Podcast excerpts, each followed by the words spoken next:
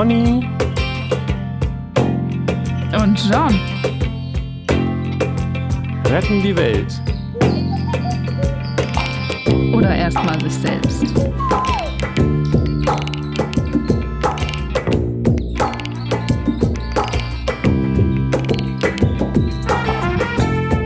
Herzlich willkommen bei Pony und John. Yeah, wir sind wieder da und am Start. Und zwar zu dritt heute mal wieder. Endlich, wie schön. Wunderbar. Wir haben äh, uns Verstärkung geholt, weil uns Themen auszugehen drohen. Das glaube ich ja gar nicht. Wir haben hier Kat mit äh, am Mikrofon und äh, wie der Zufall es so will, ähm, haben wir quasi eine, ich würde es nicht nur über thematische Überlappung mit Pony und Johns Podcast äh, sehen, sondern fast eine, eine äh, wie heißt das denn, Untermenge oder so die gleiche Menge an Themen, die wir, die wir miteinander so haben. Sie ist meine Sanskrit-Lehrerin. Das ist vielleicht was, worüber wir noch nicht so viel gesprochen haben hier im Podcast. Aber ähm, Spiritualität, Psychologie, Philosophie, alles ist dabei. So. Ja, und witzigerweise haben wir uns, glaube ich, auch ähm, mit den gleichen Gründen an Sanskrit gewagt. Den Eindruck hatte ich auch und ich bin mir ja nicht ganz sicher, aber ich hatte den Eindruck, dass das auch ein Grund war, warum du mich da ähm, abgefischt hast. Ja, tatsächlich. genau. Und äh, ich bin ja nach wie vor der Ansicht und bin auch nicht müde, das zu betonen, dass Sanskrit die wichtigste Sprache der Welt ist, weil das, der, der Textschatz, der da vor sich hin verrottet, einfach die Welt retten könnte, wenn er mehr äh, konsumiert werden würde. Ist auch ein bisschen äh, kontrovers und provokant natürlich. Naja, ich meine, es gibt einige, die nicht nur Sanskrit, sondern auch Tibetisch und Chinesisch oder Japanisch studieren, um genau das in die Welt zu bringen. Das finde ich gut. Denn ähm, ich weiß nicht, würdest du das, jetzt weiß nicht, sind wir schon mitten in einem Thema. Ich würde ich würd ja sagen, dass meiner, das ist ja das Ungeheuerliche, dass meiner Beobachtung nach das, was in diesen Texten zu finden ist, die anderen Sprachen, von denen du sprichst, die kenne ich nicht so gut ähm, oder praktisch gar nicht, dass das Dinge sind, an der immer, immer noch in unserer Kultur im Westen, sage ich mal, gearbeitet wird. Und in Indien ist das alles schon schlüsselfertig in vielfacher Weise. Ein Blumenstrauß aus Pfaden und, und äh, Erkenntnissen, die über die Wahrheit sprechen, über die man eigentlich nicht hinreichend sprechen kann. Und wir sind ganz schön, hängen da ganz schön hinterher, hinter dem, was seit tausenden von Jahren eigentlich schon klar ist. Also ich finde das ganz interessant, dass es zum einen in der Physik, also die westliche Philosophie hat sich ja sehr in eine materialistische Richtung entwickelt und einen sehr starken Dualismus. Mhm. Und das oh ja. hat auch seine interessanten Seiten, würde ich sagen. Aber es gibt eben eine starke Trennung und ähm, von den geistig transzendenten Bereichen, die Mystik ist aus der Philosophie verschwunden und den ähm, wissenschaftlichen Bereichen mit Logik und äh, Weltbezug. Und das ist in der asiatischen Philosophie anders. Und die Physik kommt jetzt an ihre Grenzen. Also es braucht eine neue Erkenntnistheorie. Und diese Erkenntnistheorie, die wir im Westen ausgeprägt haben, reibt sich an dem Dualismus auf. Und ähm, dahingegen gibt es in Asien eben die nicht aristotelisch-logischen Ideen, das Bewusstsein eine eigene Qualität hat. Und das ist wiederum interessant, wenn man jetzt mit quantenphysikalischen und ähm, relativitätstheoretischen Problemen versucht weiterzukommen. Und ja, ähm, es gibt auch Philosophen, die versuchen, das zusammenzubringen, aber das ist eine große Ignoranz im Westen oder eine große Arroganz auch. Mhm. Ich, ich bin die ganze Zeit am Grinsen. ja, ich auch. Das ist einfach so auf den Punkt, ja, voll. Ähm, das ist ja auch der Grund, warum ich Philosophie studiere, um an diesem Projekt äh, mitzuwirken. Und ähm, ich würde sogar so weit gehen, äh, dass wir hier dieses Transzendenzthema ähm, äh, nicht nur ignorieren, sondern regelrecht äh, ausschließen. Also Philosophie ist fast das Gegenteil, so wie es heute verstanden wird, ist mein Eindruck, weil ähm, wir irgendwie so eine Art Religionstrauma haben und die Mystik ist ja nicht nur aus der Philosophie verschwunden, sondern auch aus der, ähm, aus der Religion bei uns. wo sie ja eigentlich ja, auch stimmt. hingehören könnte. Ja, die Religion ist eigentlich nur noch ein politischer Faktor, um den Menschen ähm, soziale Dinge näher zu bringen. Also sie hat sich reduziert auf den moralisch-ethischen Aspekt. Ja. Und Oder den Machtaspekt, je nachdem. Ja gut, das ist natürlich Kirche, so, aber auch und ich würde das aber auch nicht unterschätzen, dass es auch einen psychologischen Faktor hat. Dieser Seelsorgepunkt ja. ist, glaube ich, das wird, das also mein, ich weiß, die Leute, es ist irgendwie en vogue, äh, Religion zu haten, aber ich glaube, dass wenn das nicht wäre, viele Leute, also wären die psychologischen Praxen noch voller. So. Absolut, auf jeden Fall. Und ich habe auch festgestellt, ähm, ich habe mehrfach in meinem Philosophiestudium intensiven Kontakt zu den katholischen und auch evangelischen theologischen Fakultäten gehabt, dass die oft sehr viel genauer und sauberer in ihrem Wirklichkeitsbezug sind. Also auch die ganze Textexegese im Abendland kommt ja letztendlich aus der Bibelauslegung. Und da sind schon sehr, sehr kluge Entwicklungen gewesen. Ja. Und ich fand es teilweise spannender, ähm, mit, mich mit Theologen auseinanderzusetzen, mit philosophischen Fragen, als mit den Philosophen, weil die sehr reduziert sind. Das habe ich äh, vor einer halben Stunde oder was habe ich das äh, jemandem geschrieben, mit dem ich gestern auf der Party gequatscht habe. Ähm, das ist für mich auch interessant, dass bei uns in der Psycho in, in der äh, Philosophie die Fragen, die in, ich jetzt als schwerpunktmäßig Indien-Kenner äh, äh, viel klarer gestellt werden, die es hier gar nicht gibt. Also die Philosophie ist überhaupt nicht persönlichkeitsorientiert, sage ich mal, weil wir hier zwischen Spiritualität, äh, Philosophie und Psychologie trennen.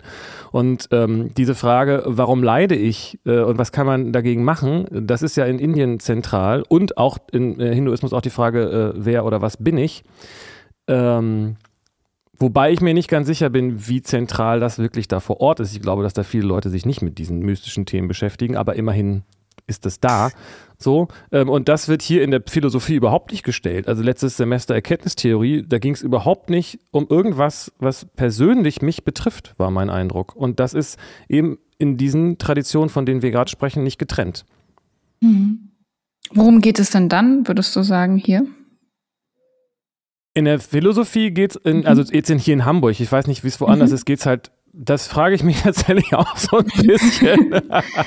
Aber es geht schwerpunktmäßig um analytische Philosophie, sprich um die, das rationale, der Versuch, rational irgendwie sich der, den Dingen der Welt oder irgendwas zu nähern. Okay. Sie haben halt die Subjektivität aus, raus ja, Ganz Genau.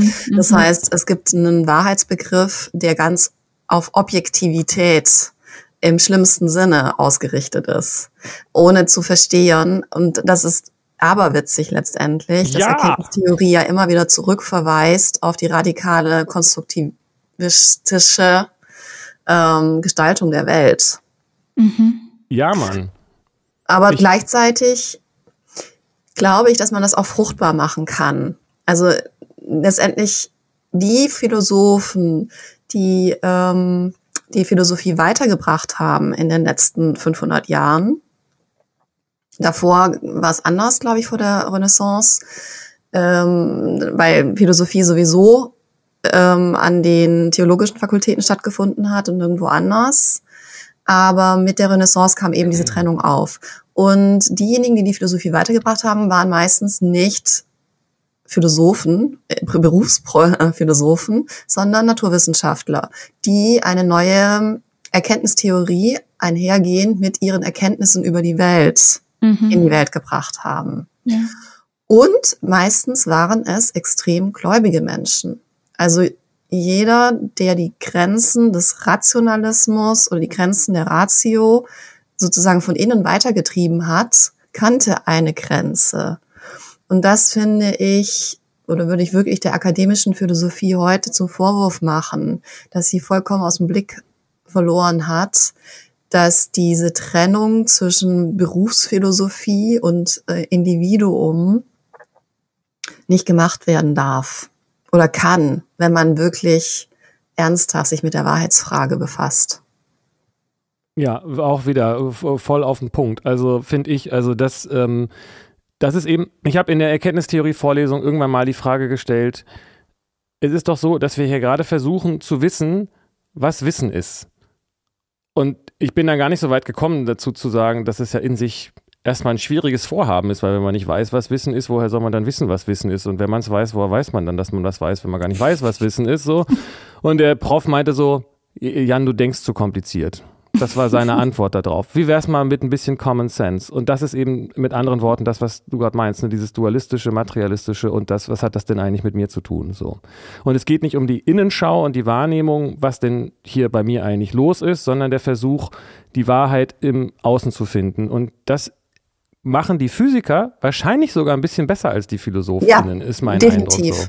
Die sind ich habe immer gesagt, viel, wenn, ja wenn mir die Wahl gelassen würde. Leider hat mein Bruder die ganzen naturwissenschaftlichen Fähigkeiten eingesagt. ähm, dann wäre ich lieber Physikerin geworden. Ja, es ist hochspannend. Also die, die, die kommen natürlich mit ihrem Anliegen da nicht, nicht zum Schluss, aber sie sehen die Grenze wahrscheinlich ein bisschen klarer als äh, die Philosophie. So.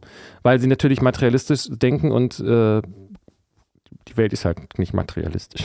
Ich glaube sogar, das geht weiter. Die ähm, Physiker sind oft sehr bewusst, dass sie eine eigene Sprache kreiert haben und dass die Grenzen ihrer eigenen Sprache die Grenzen ihrer Erkenntnisfähigkeit sind. Richtig. Genau, und die Philosophie, äh, und das ist, glaube ich, das, was nochmal eine andere Formulierung ist von dem, worüber wir hier gerade sprechen. Und ich, ich schiele da so ein bisschen auf Descartes, ähm, dass die Philosophie denkt, mit dem Denken irgendwelche Erkenntnisse gewinnen zu können, die über das Denken hinausgehen, beziehungsweise dass das, was darüber hinausgeht, dann halt einfach irrelevant ist. Und dabei, ja. es kann, könnte falscher eben nicht sein. Ja. Mhm. Und da, da setzt eben die Spiritualität an und auch Religion. Mhm. Und das ist eben, und das kriege ich im Studium eben auch mit, dass das so, äh, also man hat Schwierigkeiten, wenn man sagt, ich glaube an Gott. Also da, so. Weil das ein bisschen das Gegenteil von, von Philosophie zu sein scheint da. Mhm. Ist interessant, weil dasselbe beobachte ich auch in der Psychologie. Also genau das Thema. Mystik wird verbannt und Gott wird verbannt und Spiritualität. Also es wird versucht zu objektivieren und zu gucken, ganz logisch und rational, äh, Verhalten wird gelernt und wenn man sich so verhält, dann folgt dies und wenn man sich anders verhält, folgt das und das kann man ja auf alle Menschen gleichermaßen anwenden, so ungefähr diese Schablonen.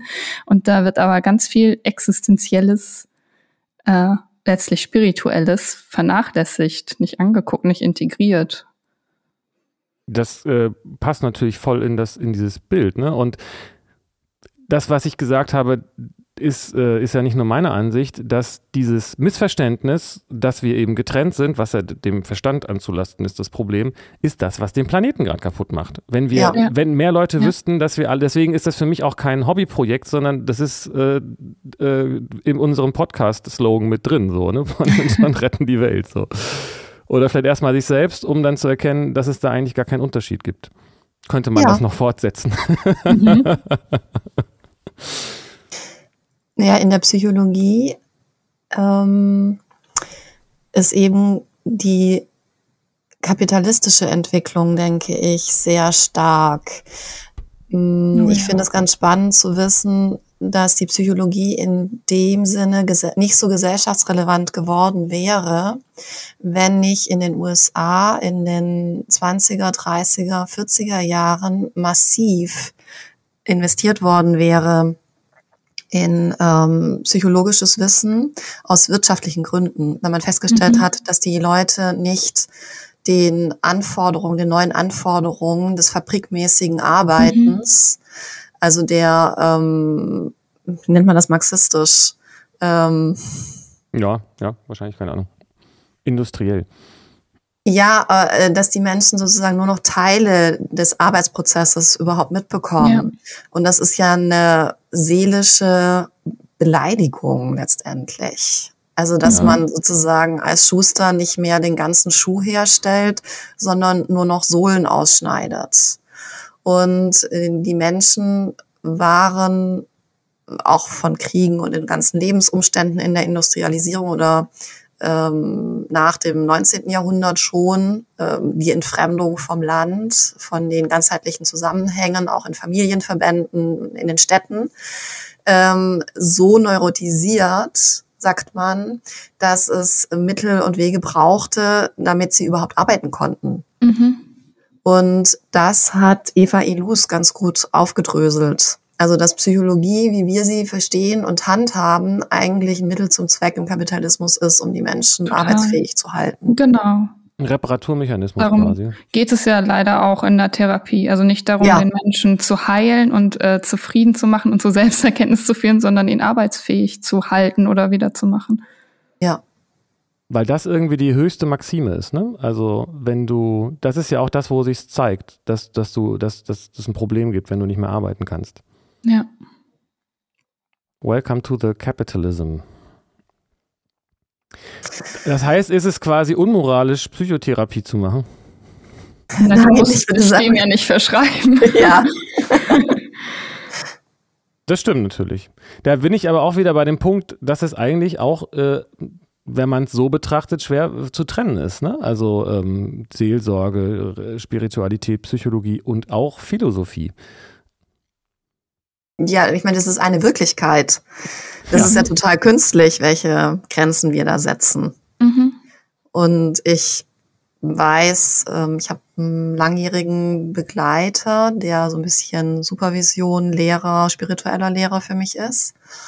Und ähm, der war in der Psychiatrie lange tätig, sollte zusammen mit seiner Frau auch die Leitung einer Klinik übernehmen und hat dann gesagt, das macht er nicht, weil er sieht, dass das Potenzial nicht ausgeschöpft wird, dass ähm, durch spirituelle Praxis oder das Hineinnehmen der spirituellen Fragen in die Behandlung überhaupt nicht ähm, gemacht wird und dass da niemand bereit ist, also auch große Widerstände herrschen, weil mhm. das sofort pathologisiert wird, wenn man in Grauzonen kommt. Also die Kontroll, oh. der Kontrollwille ist so groß, ähm, der Kontrollwahn, könnte man fast schon sagen, dass es ähm, nicht möglich ist, das aufzuweichen. Und oder nur einzeln oder nur wenn Therapeuten das für sich beschließen, dass sie das einfließen lassen, aber es ohne, ohne es groß zu benennen, also unter der Hand. Mhm. Krass. Und dann haben sie eine ähm, Privatpraxis eröffnet und versuchen das halt über Vorträge zu machen. Ähm, aber ich glaube, sie sind da ziemlich desillusioniert. Das ist echt äh, tragisch, ne? weil ähm, genau so jemand wäre ja jemand, der die Möglichkeit hat, da was dran zu verändern. Ne? Es ist jetzt, ähm, ich sehe das bei mir so ein bisschen ähnlich, meine Position da, weil ich eben einerseits diese Perspektive aus, äh, aus Asien äh, sehe und andererseits auch sehe, dass ich wahrscheinlich die Fähigkeiten habe, mich auf äh, dem westlich-philosophischen Parkett zu bewegen. Aber äh, da sind nicht viele, die das, die so sind, sondern die meisten werden wahrscheinlich eher sagen, wenn sie da diese Erkenntnistheorie-Seminare besuchen, äh, nee, das ist ja nicht mein, mein Jive, ich gehe wieder. So. Und ähm, das klingt so ein bisschen danach, ne? Also, weil die Leute, die was verändern könnten, tun es nicht, weil das System sagt, das wollen wir hier nicht. Ja, wahrscheinlich. Aber es gibt immer wieder so Einzelbeispiele, die machen es ja doch. Also es gibt zum Beispiel in Bad Kissing eine ähm, große Psychklinik, die ganzheitlich orientiert ist. Und ähm, der Leiter oder Geschäftsführer, Dr. Galuska heißt der, glaube ich, ähm, ja, der denkt da ein bisschen anders über Psychotherapie und was Heilung ist und so. Ich habe mich da noch nicht so ganz tief eingelesen, wie die arbeiten, aber es gibt Ansätze, die irgendwie auch erfolgreich sind und die das auf dem Schirm haben und ähm, ja, die sich da nicht abwenden oder desillusionieren lassen. So. In Kassel gibt's glaube ich, auch eine Klinik, die Reha-Klinik, die mhm. ähm, ganzheitlich arbeitet.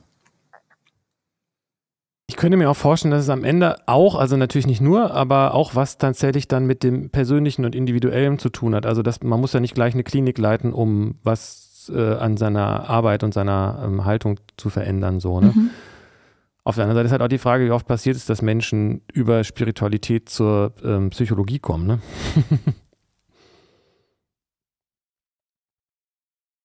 Weiß ich nicht, wie oft das passiert.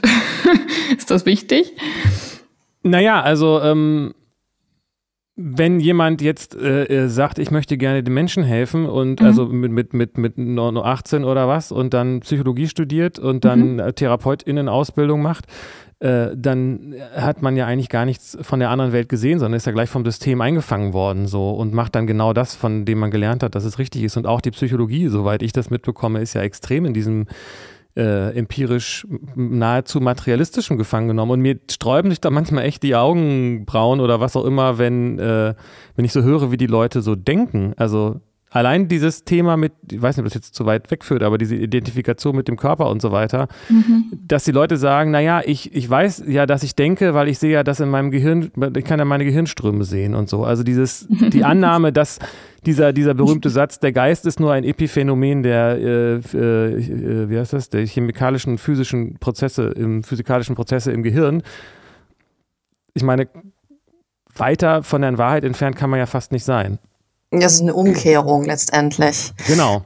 Aber in den letzten Tagen denke ich wiederum sehr viel darüber nach, dass in der spirituellen Landschaft sehr oft eine umgekehrte Umkehrung passiert, beziehungsweise ein Rückschluss, eine Rückkopplung über die letzten, und das ist auch Teil der Wahrheit, ähm, zweieinhalbtausend Jahre passiert ist, dass sich um das Spirituelle, also Erkenntnistheoretische zu kümmern, bedeutet, komplett das materiell körperliche außen vor zu lassen.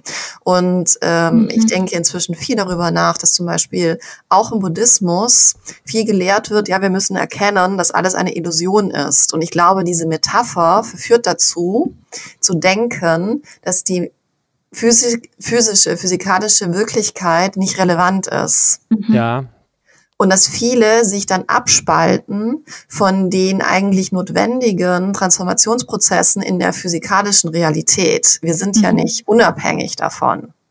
Ja. Das und ist richtig, das ja. ist für mich als Frau ziemlich relevant. Weil ich glaube, dass da sich symbolisch sehr viel abspielt ähm, in patriarchalen Spaltungsprozessen oh ja. zwischen weiblich und männlich zum Beispiel. Das verstehe ich nicht.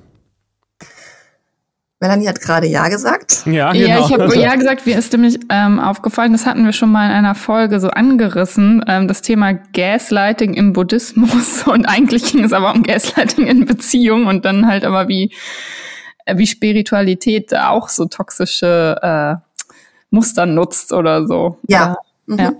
Also so war das die Folge äh, so in Richtung ähm was war denn das nochmal? Wir haben schon so viel miteinander. Ich weiß nicht genau, was, was, das ist schon ein bisschen länger her. Ja, aber, aber was da war, war, das Stichwort irgendwie äh, äh, dissoziiert oder erleuchtet, so das? Kann sein. Ja, das klingt sehr danach. Ja, aber ich verstehe sozusagen diesen, den feministischen oder weiblich-männlichen äh, Anteil daran nicht so ganz gerade. Die Frau wurde ähm, ausgeschlossen aus den spirituellen Diskursen, ah, genauso wie aus den ja. naturwissenschaftlich-wissenschaftlichen, ja. weil sie reduziert wurde auf das Materielle. Und da das Materielle sozusagen tabuisiert ist, ähm, ja. ist es sehr schwer, wieder einzubringen, dass ich als Frau sowohl der Projektion ausgesetzt bin, ähm, dass ich ja nicht in der Lage bin, rein spirituelles Wesen zu sein.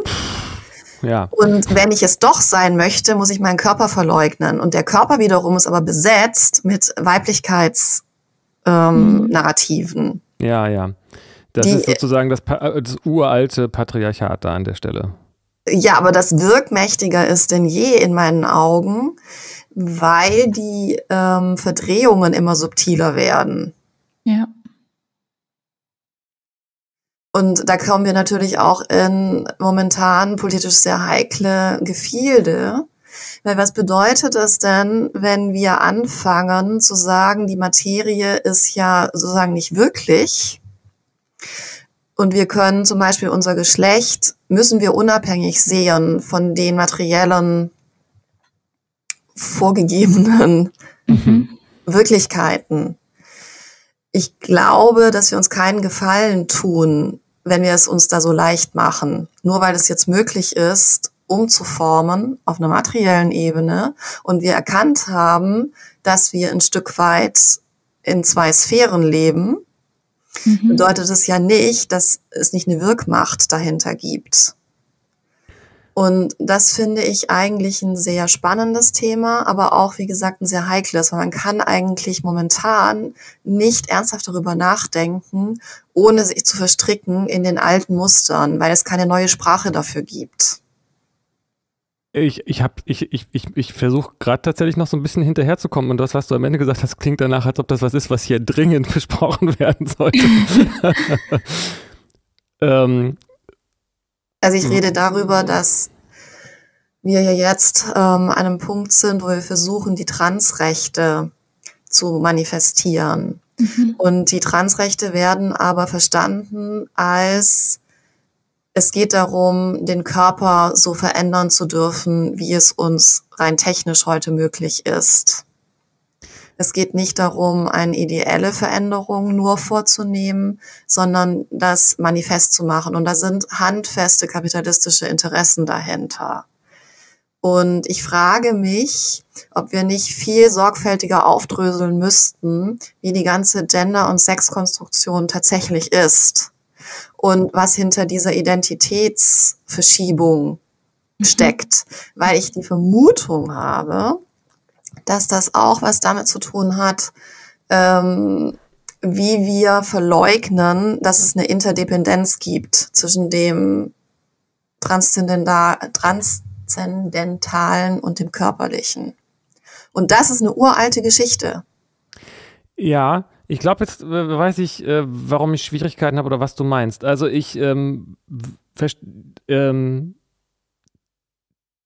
es geht ja in der Situation, wo ich versuche, meinen Körper zu verändern, wobei ich eben nicht denke, dass das der wichtigste Teil für alle Menschen mit Transidentität ist, aber ähm, dass, äh, dass ich mein Heil letztendlich im Außen suche, auch wenn die meisten Leute ja, denken, der Körper genau. gehört nicht zur Welt. Und das ist eben ja. nicht das Spirituelle. Das Spirituelle findet ja aber eigentlich auch nicht auf der geistigen Ebene statt. Also nicht auf der intellektuellen, rationalen Ebene so. Das ist ja auch nicht äh, mehr oder weniger transzendent als das Körperliche. Und ähm, sehr, also das sind ja Psychomechanismen letztendlich, die da, die da eine Rolle spielen. Aber und sie gehören ja zusammen und es sind so genau. Aber es Verdrehungen, die da gerade stattfinden und die für mich eigentlich eher eine Fortsetzung dieser tiefen Spaltung sind. Weil äh, sozusagen, um äh, trans zu sein, hat man äh, ähm, die Binarität schon gekauft auf eine Art. Ja, exakt. Das ist, ähm, man ist eigentlich einen Schritt weiter. Und gerade weil man so viel, äh, man denkt, man versucht da was aufzulösen, in Wirklichkeit manifestiert man das aber indirekt Exakt. die ganze Zeit. So. Ja. Mhm. Und das ist aber in meiner Ansicht nach vor allen Dingen auf der äh, Ebene des Geistes das, das, das Problem. Weil ich muss sagen, ich habe auch mir lange Zeit äh, da irgendwie, äh, hatte ich da so ein Thema mit und ich, hab, ich war total damit identifiziert, nicht identifiziert zu sein. Und das ist ganz schön übel, weil das ist ganz schön schwer, da rauszukommen. So. ja, und da gibt es eben auch so Sprüche wie der Weise beachtet die Gesetze von ähm, der Natur sozusagen. Also wenn man sagt, dass in den weit fortgeschrittenen Praktiken, spirituellen Praktiken in Asien es möglich ist, ähm, Siddhis zu erwerben, Eigenschaften zu erwerben, die es ermöglichen, unsere Naturgesetze außer Kraft zu setzen. Dann ist das aber nicht das Ziel, sondern das ist ein Nebeneffekt, der einen letztendlich ablenken kann oh ja. von der Wirklichkeit Akzeptanz der Wirklichkeit, wie sie wirklich ist, also der Durchdringung und der wirklichen Verwirklichung. Mhm. Ja, das ist ein großes Problem, dass viele Leute hier auch dann Spiritualität mit, ich sag mal, Esoterik verwechseln. Ja, genau.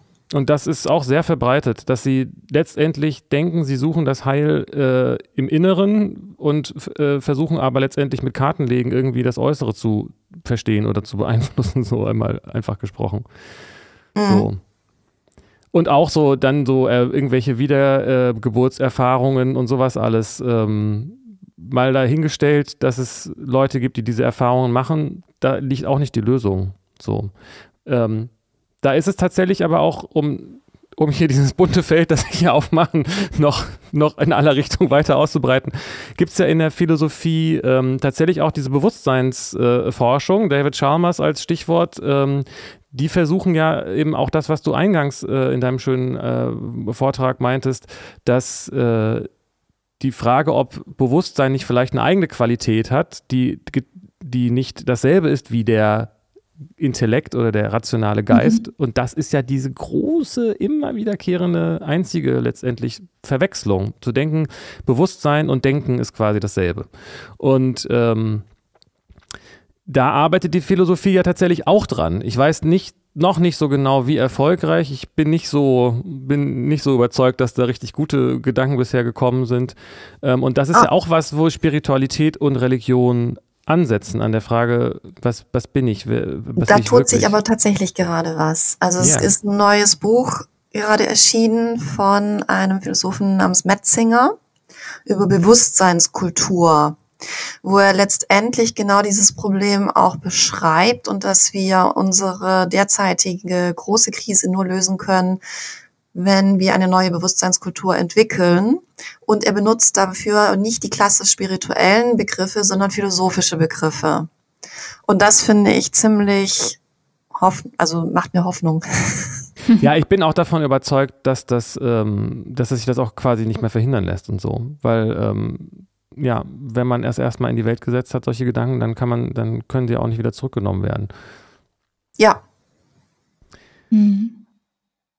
Heißt es denn, also um jetzt nochmal so ein bisschen einfach und vielleicht auch provokant und ich äh, traue mich äh, irgendwie auch gar nicht so ganz direkt das zu sagen, aber ich weiß, wenn Leute diesen Podcast hören und das sich anhören, äh, dann da raushören könnten, ist das so, dass Transmenschen äh, sich verweigern oder die Wirklichkeit die, der Gegebenheit nicht akzeptieren, welches Geschlecht sie haben, welchen Körper hier in dieser Welt?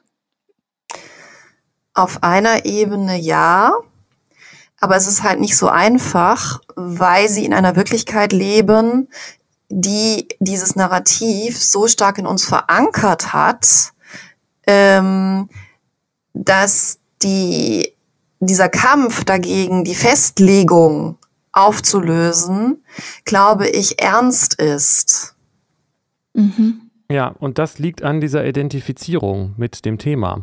Ja. Im Grund, ich, ich weiß es nicht, wie es früher war, aber ich könnte, also praktisch und gesellschaftlich hat es natürlich immer eine extreme Rolle gespielt, aber ich weiß nicht, wie sehr das wirklich mit den Leuten im Kopf so eine große Rolle gespielt hat. Und ja, und das ist interessant, entschuldige kurz, Jan. Ja, ja, ja. Das ist nämlich interessant, dass ich habe ja Literaturwissenschaften auch unter anderem studiert und ich fand die Mediavistik sehr spannend, weil immer wenn ich in mediavistische Texte gegangen bin, und das war nicht nur Hochkultur, das waren auch ähm, Schwenke aus dem einfachen Volk, ist mir aufgefallen, wie unglaublich fluide die Zuschreibungen sind. Interessant. Und ja. Zum Beispiel, wenn man sich anguckt, die Karnevalskultur, da wo die Wirklichkeit sehr machthierarchisch klar gestaltet war, gab es auch sehr klare Grenzen dieses machthierarchischen Raumes. Das heißt, ähm, einerseits hatten wir natürlich den Adel, das ist, glaube ich, weltweit auch relativ einheitlich, mit sehr strikten Regeln, auch mit sehr strikten Genderrollen. Mhm. Aber die Mehrheit des Volkes hatte letztendlich außer den materiellen Zwängen sehr viel mehr Freiheit. Und im Karneval wurde die Ordnung ja auch immer aufgehoben, mhm. jetzt im äh, römisch-katholischen Raum. Und das war notwendig und das sah man ein, dass das notwendig war. Und ich glaube, uns fehlen heutzutage diese Räume. Also dadurch, dass die Ordnung sich ähm, eingeebnet hat, die hierarchische, sind die Räume, in denen sie komplett auf den Kopf gestellt wurde und für alle zugänglich auf den Kopf gestellt wurde, nicht mehr da. Und dann sucht sich das andere, psychologisch gesehen, denke ich, das müsste Pony nochmal vielleicht ein bisschen näher beleuchten. Ähm, aber es fehlen sozusagen solche ordnungszersetzenden, klaren Momente.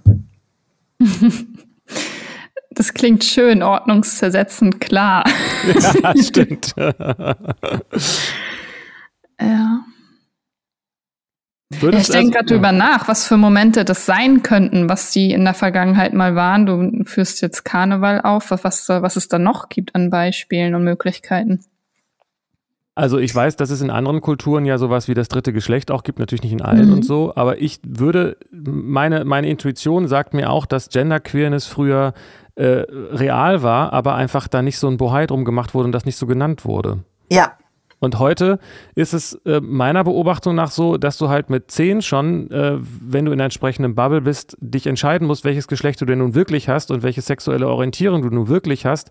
Und es da auch tatsächlich unter Umständen auch einen gewissen Group Pressure gibt, sich dann in eine bestimmte Richtung zu identifizieren, um dazuzugehören. Und das ist dann ja genau dasselbe. Ich sage natürlich nicht, dass, bitte nicht, dass es bei allen so ist und so weiter, aber es was ich bei Kat jetzt gerade auch so rausgehört habe, ist, dass es da so eine Verbissenheit gibt, die es früher vielleicht dann nicht so gegeben hat, sondern hat es halt mhm. Spaß gemacht. Und heute ist es eher so was Existenzielles, weil es eben unmittelbar mit der Identität verknüpft wird. Mhm. Ja. Ja. Es hat auch so was, so was Schablonenartiges wieder. Mhm. Was, ne? Also ich bin dies, das, ich suche dies, das gegenüber und dann gibt es diese Schubladen und Kategorien, aber es geht gar nicht um um Liebe letztendlich. Also wo, wo, wo ist Liebe? Und also das finde ich in dieser ganzen äh, Gender, Sex, Beziehungsfrage äh, frage ich mich halt häufig, was, also wonach entscheidet ihr, was ihr seid, was ihr anziehen findet oder was, wie ihr euch einordnet und was, was hat Liebe da überhaupt noch für einen Raum? Hat das noch einen Raum? Geht es eigentlich darum noch so? Ja, und wozu ist das so wichtig? Warum ist das jetzt gerade so wichtig, mich jetzt selbst in eine Schublade zu stecken, ähm, aus der ich dann vielleicht auch Schwierigkeiten habe, wieder rauszukommen? Ja, so. weil wir in einer sehr außenorientierten Welt leben. Also wir sind ja komplett mm, im Außen mit allem, was wir tun. Sogar in dem, wie wir kompensieren, dass wir ständig im Außen sind. Das Kompensieren findet ja auch statt über vorgegebene Narrative, indem wir konsumieren, was uns das Internet, was uns Spiele, was uns Netflix, Literatur etc. anbietet. Mhm. Voll, ja. Und, äh, und es fehlt total an dem Gegengewicht. Das jetzt, ich will jetzt nicht sagen, geht alle in die Kirche, aber das ist halt das, was da früher auch ein bisschen den äh, Wunsch und den Durst äh, ähm, bestärkt hat, den ja unbewusst alle spüren, nämlich diese Frage, da muss doch noch ein bisschen mehr sein. Das kann es doch mhm. jetzt nicht gewesen sein. Wir sind ja eigentlich in so einem Konsumdrogenrausch und tun so, als ob wir für immer leben würden. Und man merkt dann erst relativ spät, oh, ach ja, stimmt, ich muss ja sterben, nicht nur die anderen. Mhm. Und dann fragt man sich ja, hm, dann mache ich jetzt mir Gedanken über den Sinn des Lebens. Schnell mal wieder bei YouTube gucken, was die so dazu sagen. so, oder noch Party machen, bis ich sterbe, so. Was meintest du denn mit Liebe gerade, Melli? Das habe ich, glaube ich, noch nicht so ganz verstanden. Meintest du jetzt äh, diesen romantischen Aspekt, dass es eigentlich nur um Sex geht und nicht um Liebe? Oder meintest du die göttliche mhm. Liebe? Oder das habe ich, glaube ich, gerade nicht so richtig verstanden. Ja, dass das so eine Überwertigkeit hat, dieses, ähm, ähm, welches Geschlecht habe ich, womit bin ich identifiziert, worauf stehe ich, was ist meine sexuelle Orientierung.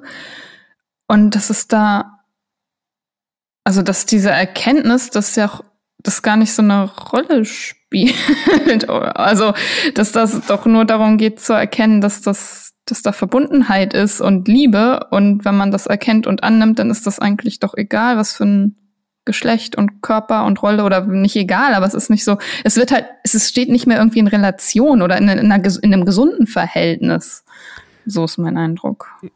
Ja, also wenn man das, genau, also im Grunde genommen ist es ja so, dass man auch jetzt speziell mit, ne, auch letztendlich mit beidem, sowohl mit der sexuellen Orientierung als auch mit dem, ich bin jetzt aber so und möchte vor allen Dingen dann ja auch so gelesen werden. Die meisten, ja. also ich nehme mal an, es geht ja nicht nur darum, wie ich mich fühle, sondern ich möchte ja, dass die anderen mich auch so sehen und auch so ansprechen und so weiter und bei der Orientierung ja sowieso, das ist beides auch hundertprozentig nach außen gerichtet.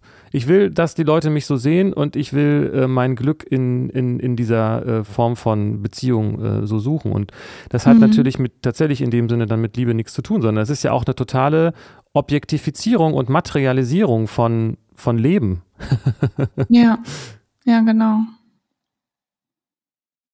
Und äh, da ist eben das ist alles dieselbe Richtung, finde ich jetzt, wo wir das gerade so aufstellen. Psychologie, persönliches mhm. Leben, äh, vermeintlich sogar Spiritualität, also was unter Spiritualität alles so verkauft wird, das geht auch eigentlich immer viel in ja. diese Richtung Selbststärkung, Selbstliebe und wie, wie manifestiere ich das so, dass mein Leben besser wird und so.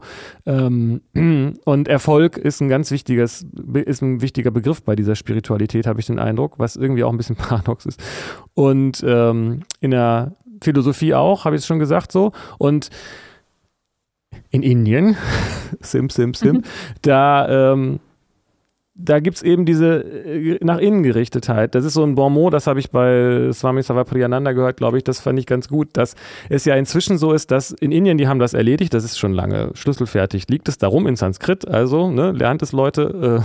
Äh, und ähm, hier äh, ist die Naturwissenschaft inzwischen eben auch so weit, dass sie von der anderen Seite quasi sich ja. der, der mhm. Wahrheit nähert und dass da so eine Handreichung jetzt auch möglich ist und dass ähm, äh, die in hier in, äh, in der Naturwissenschaft sagen, hä, wenn man jetzt diese Texte anguckt, woher wussten die das denn damals vor tausenden von Jahren? Die hatten ja gar keinen Kernspintomographen mhm. und die in Indien sagen, hä, wo wissen die Naturwissenschaftler das denn? Die meditieren ja gar nicht. Wobei sich da ja wirklich auch ganz interessante Überschneidungen zwischen ergeben.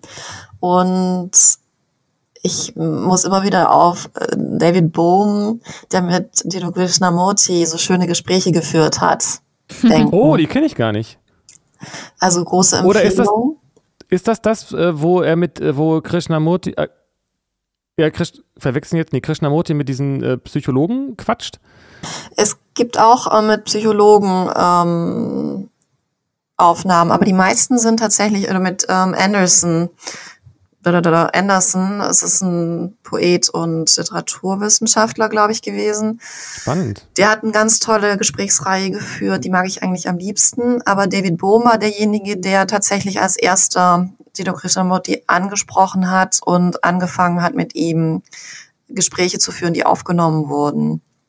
Und er war ja, ähm, es gibt eine tolle Dokumentation über David Bohm selbst, der nämlich mit Einstein und Heisenberg zusammengearbeitet hat und als einer der ganz großen neuen Physiker gehandelt wurde, weil er tatsächlich versuchte, ähm, Relativitätstheorie und ähm, Quantenphysik zusammenzubringen, was ja bis heute nicht geht. Ja. Und, und dann hat er den Fehler gemacht, ähm, in der Zeit, wo diese Kommunistenverfolgungen in den USA stattgefunden haben, sich einmal, weil er sich für philosophische Fragen interessierte, einem deutschen Kommunistenzirkel anzuschließen. Und äh, daraus wurde ihm dann ein Strick gedreht und er musste in, nach Mexiko auswandern. Und damit war seine Karriere im akademischen Sinne als Physiker beendet.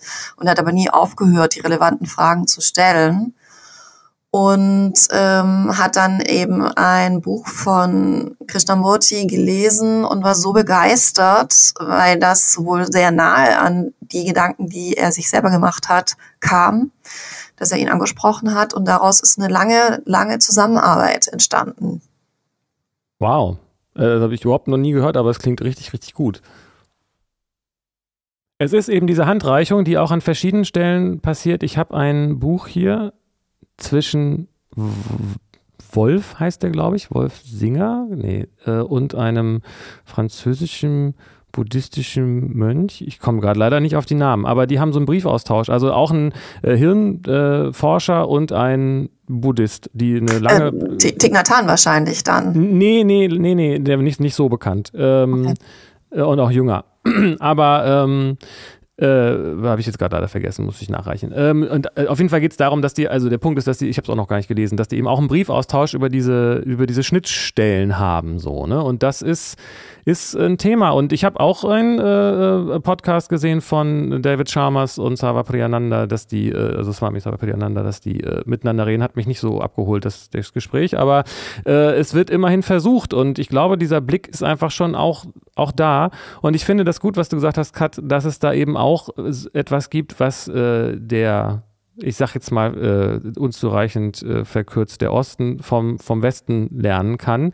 Denn ähm, es gibt ja tatsächlich auch sowas wie so eine Art äh, Advaita-Falle, dass du, also das, äh, das habe ich neulich erst gehört und das kommt nicht so selten vor, glaube ich, dass Leute sagen, ah, okay, wenn ich jetzt erkenne, dass alles nur eine Illusion ist, dann spielt das Leben ja gar keine Rolle. Dann kann ich auch Amok laufen oder Das ist das, was ich vorhin so. meinte mit genau. der Verleugnung der Physik physischen Realität und ähm, dass wir da sehr tief in der Falle stecken. Also das begegnet mir so viel und ich glaube, die meisten Menschen verstehen nicht. Das war wahrscheinlich mal ein entscheidender Schritt in der spirituellen Entwicklung weltweit zu erkennen, also diese erkenntnistheoretische Switch. Ja. Das, das legt ja wirklich einen Schalter um äh, von der Exozentrik zur Egozentrik die wir tatsächlich haben. Aber diese Erkenntnis reicht nicht, wenn man sozusagen in der Metapher hängen bleibt. Das ist ja eine Erfahrung, die man machen muss. Und diese, diese Erfahrung, Erfahrung ist sehr schwer zu machen. Ja, ja, aber es passiert, glaube ich, auch häufiger, als man das so denkt. Die meisten fangen ja nicht gleich an, eine Lesereise zu machen, wenn sie das, wenn sie diese Erfahrung haben. Aber viele diese ja auch. Diese Erfahrung ist sehr schwer zu machen. Was, was heißt das? Also was genau ist gemeint mit der Erfahrung? Dass die Wirklichkeit eine Illusion ist, aber keine Illusion im Sinne von, das ist wie ein Fernseher. Also wir ja. bleiben in meinen Augen in der Metapher hängen. Die Wirklichkeit erfahren wir ja doch durch unseren Körper.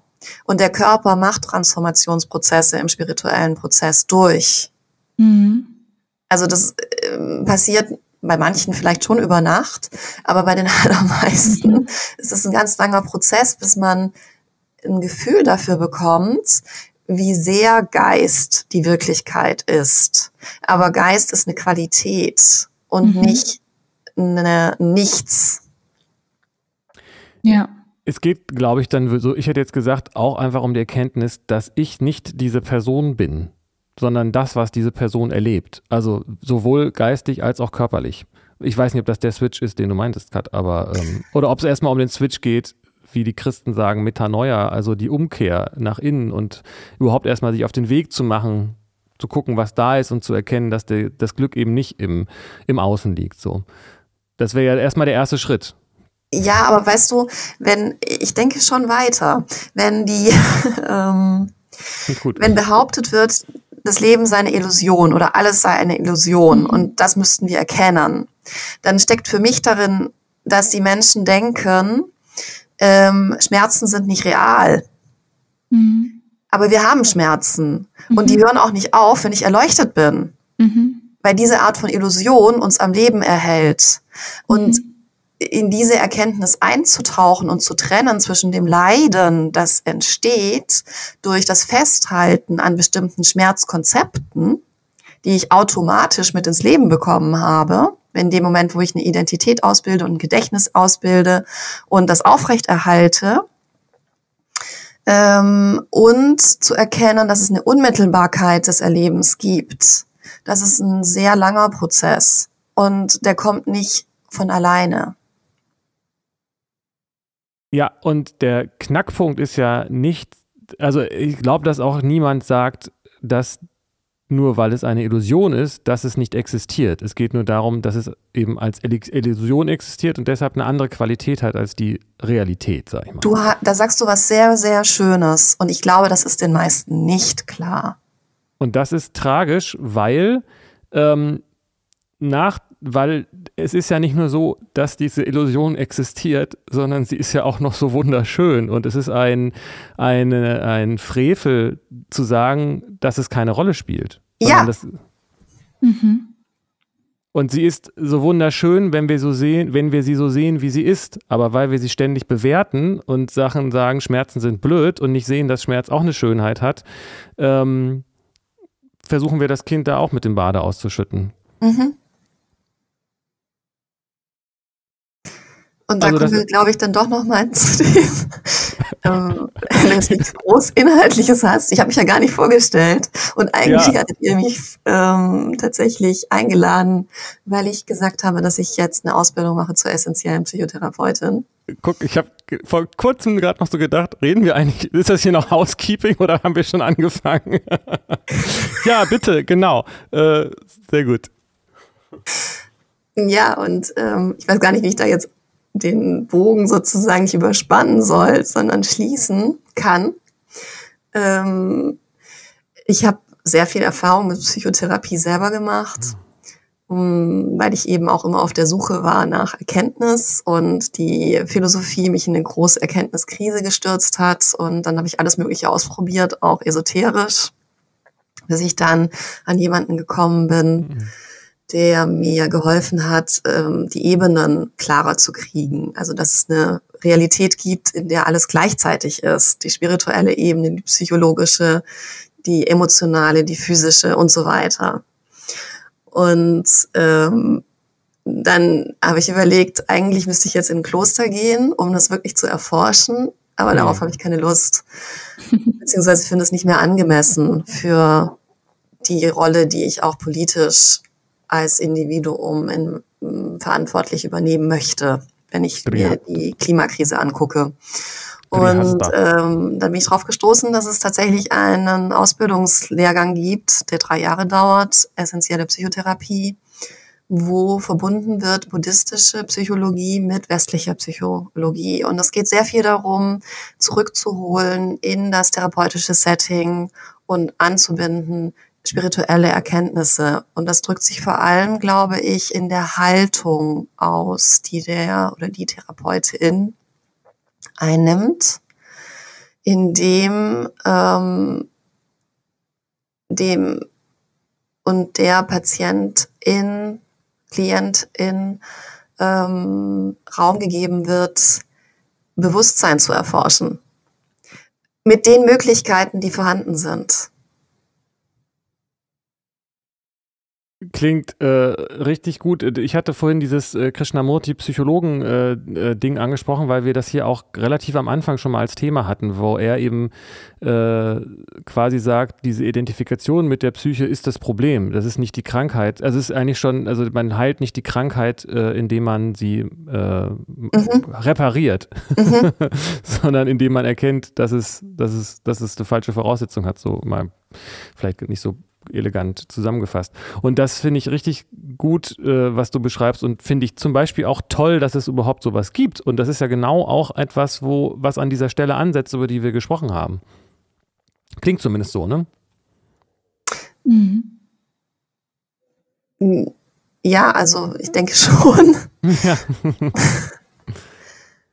Also natürlich hängt es da und steht und fällt mit den Menschen, die es machen. Und wenn jemand jetzt nicht so tief in der buddhistischen Praxis drin ist, kann das natürlich auch schnell instrumentalisiert werden.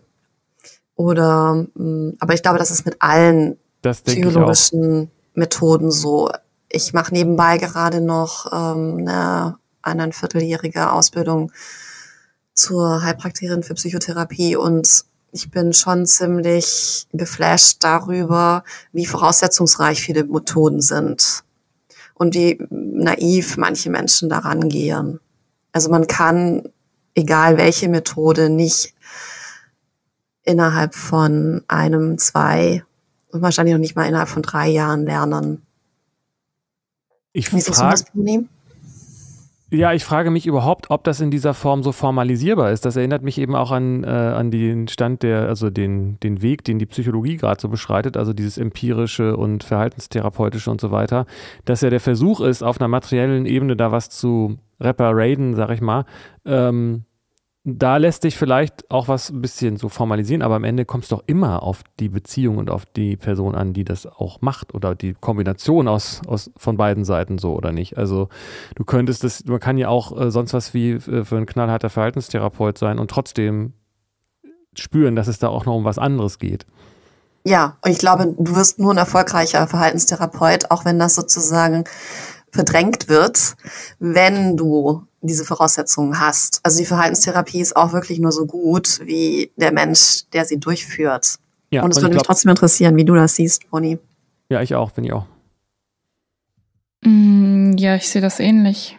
Also die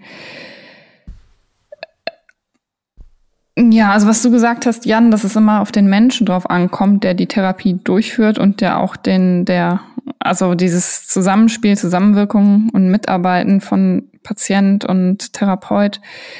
Und ich glaube aber, es gibt, kommt noch auf was Drittes an, worauf man nämlich ähm, ja, was man nicht in einer Schule lernen kann oder in einer Methode sich aneignen kann oder so, nämlich das ist vielleicht sowas wie Gnade oder äh, das Universum oder Gott, ich weiß nicht, also wie beschreibt man das Unbeschreibliche so, aber letztlich Karma. ist ja, ob sich Einsicht einstellt, ob jemand Erkenntnis erlangt, liegt ja gar nicht in unserer Verantwortung oder als hätten wir diese Macht. Also mir fehlt da ganz oft so ein bisschen oder ein bisschen mehr Demut in dieser therapeutischen mhm. Arbeit ähm, und Gebet, würde ich schon fast sagen. Denn natürlich kann man sich auf den Weg machen und lernen und Methoden sich aneignen und üben und Wissen sich aneignen und ausprobieren und Verhalten ändern. Und das ist bestimmt alles wertvoll und hilfreich und führt dann zu Erkenntnissen. Aber sowas ganz Entscheidendes, darum kann man, glaube ich, nur bitten. Wow. Das ist schön, weil das nämlich auch das Selbsthilfegruppenkonzept sehr schön beschreibt. Und ich würde sagen, das war etwas, was mir mit am meisten geholfen hat. Ähm, diese Zehn-Schritte-Programme, die ja ursprünglich von den anonymen Alkoholikern waren. Emotions Anonymous gibt's da auch. Mhm. Und das ist ein dezidiert spirituelles Konzept. Also wegzukommen von der Egozentrik hin zur Eigenverantwortung, aber in der Hingabe an etwas, das größer ist als mhm. ich selbst. Ja. was, ist, was ist hier eigentlich los? ähm, es ist ein bisschen ironisch, weil ich äh, ja ähm, als anderen Themenvorschlag zu äh, alternative oder, oder äh, ungewöhnlichere psychotherapeutische äh, äh Maßnahmen oder, oder ähm, Konzepte den Vorschlag hatte, über dieses Thema zu reden, dass Verständnis eben nicht nur rational funktioniert, sondern auch auf einer tieferen Ebene. Das ist ein Thema, was mich seit einiger Zeit so beschäftigt oder schon längerer Zeit, was mir noch nicht so richtig klar war. Und das spielt ja eigentlich voll genau da so rein. Ne? Also man kann eben auch niemanden zu irgendeiner Erkenntnis zwingen und mhm. ähm, ich würde mal sagen, dass in dieser, dass es auch was mit Hingabe zu tun hat und auch und das Vertrauen auf den Prozess. Bitte? Und mit Resonanzprozessen. Ja, und die passieren aber nicht auf einer, äh, nicht auf, nicht auf einer materiellen und nicht auf einer rein rationalen Ebene oder zumindest dann nicht nur. Mhm. Ja, und das ist das dann im therapeutischen Setting. Im besten Fall oder günstigsten Fall kann die größere Bewusstheit, mit Tolle wiederum gesprochen, Eckart Tolle, die größere Bewusstheit des einen zu einer ähm, Anbindung oder einem Weg aus dem Gefangensein in sich führen, das aber etwas, einen gemeinsamen Raum schafft, denke ich. Das ist so. Das möchte ich auch, möchte ich auch, also sehe ich auch so. Und äh, ein Aspekt, ich weiß nicht, ob das alles ist, äh, wo du tolle sagst, äh, hat, äh, würde ich sagen, mit diesem Schmerzkörperkonzept zu ja. tun. Mhm. Und dass der sozusagen darauf angewiesen ist, sich von, von dem anderen zu ernähren und den mit aufzuwiegeln. Sag ich mal, komm Leute, wir machen hier mal Party so. Und ähm, wenn man. Energie selbst, zu produzieren, um sie ja. dann abzu Genau. Holen. Ja. Genau. Und wenn man, äh, wenn man gerade in so einem Zustand ist, wo man das merkt und auch äh, den beiseite lassen kann, dann strahlt man eine Ruhe aus, die sich auswirkt. So. Und deswegen an der Stelle denke ich eben auch, dass die Therapierenden da auch für sich irgendwie im Reinen sein müssen mit Sachen und dass das äh, ganz viel Auswirkung auch hat auf den, auf den Prozess. Und das ist aber wahrscheinlich eben weder formalisierbar noch irgendwie eine Voraussetzung für irgendwas, wenn man sowas macht. Ne? Also ich kann dazu sagen, ich bin in der Meditationsgruppe bei meinem ehemaligen Therapeuten, der eben auch Psychiater, Psychologe und so weiter ist. Und ähm, die haben fast nur Therapeuten in ihren Meditationsgruppen. Und diese Therapeuten berichten, dass die machen da seit Jahren mit, sie eine unglaubliche Qualitätsveränderung in dem therapeutischen Prozess erleben, wenn sie mit sich in einer tiefen meditativen Anbindung in das Gespräch gehen, weil sie dann nichts wollen. Es ja. geht darum, den eigenen Willen zu zähmen. Ego. Damit sozusagen unsere ständigen Kausalitätszwänge aufhören. Dann kann Sein entstehen. Und das ja, ist so das schön immer wieder beschrieben, wie sie darum ringen, aber wie es da eben auch wirklich Fortschritte gibt. Das heißt, man kann es lernen. Und wenn es da gute Anleitungen gibt, dann ähm, das hoffe ich halt auch mit der essentiellen Psychotherapieausbildung, weil da ja. auch sehr gute buddhistische Lehrer sind, die viel Meditationstechniken uns nahelegen und das auch eine Voraussetzung ist, dass man regelmäßig meditiert und da die Einsicht vertieft, dass es darum geht, wirklich ins Sein zu kommen, um dem anderen sein Sein zu ermöglichen mit allen Facetten. ich bin gerade ein bisschen verwirrt von dem Gebrauch des Wortes Sein. Aber ähm, ich finde das total gut, was du sagst, denn ja, man kann das natürlich lernen. Ich meinte wahrscheinlich damit eher ähm, korrekterweise, dass es schwer zu evaluieren ist. Ne? Also du kannst ja keine Prüfung darin machen. Vielleicht ja doch, aber äh, zumindest ist es, glaube ich, gut, das zu versuchen. Und äh, klingt richtig gut, was du erzählst. Also das macht auch Hoffnung.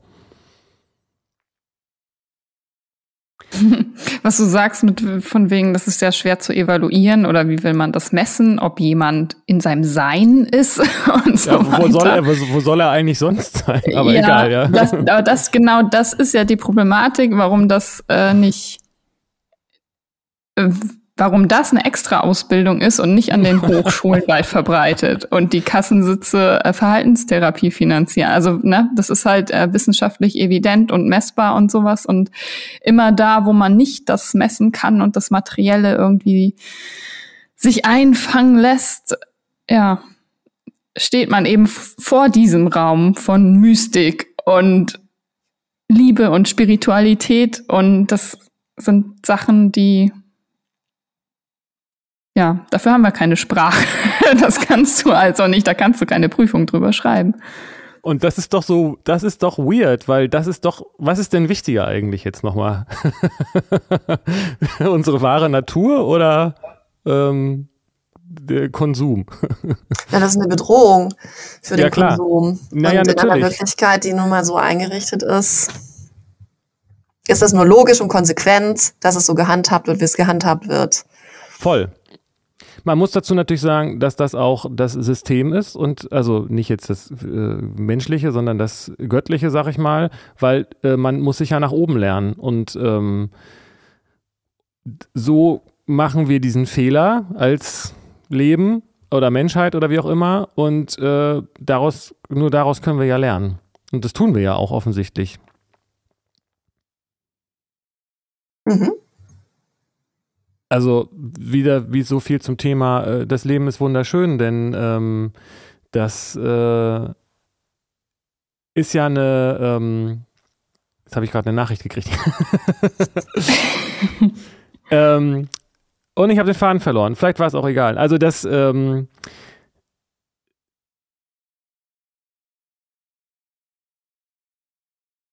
das, das ist ja die, diese Fehler, die wir hier machen, sage ich mal so, sind ja Teil des Prozesses. Und ohne die gibt es eben auch nicht die Erkenntnisse. Mhm. Und ich kann von mir aus immer wieder nur sagen, dass die größten Mist, den ich erlebt habe, zu den größten Erkenntnissen geführt habe und dass ich deshalb nachträglich für diesen großen Mist auch äh, extrem dankbar bin. Und äh, dass es mir auch hilft, wenn Mist passiert, zu wissen, ah, das hat irgendwie einen, wird einen Sinn haben. Und es gibt keinen Mist, der nachher keinen Sinn hat. Also wenn man jetzt Wiedergeburtslehre mhm. mal akzeptiert.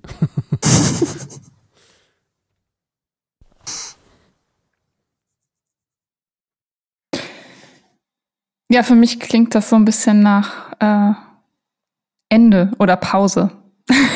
ja. Finde ich, äh, ja, also ich äh, finde Pause eigentlich besser als Ende, muss ich sagen.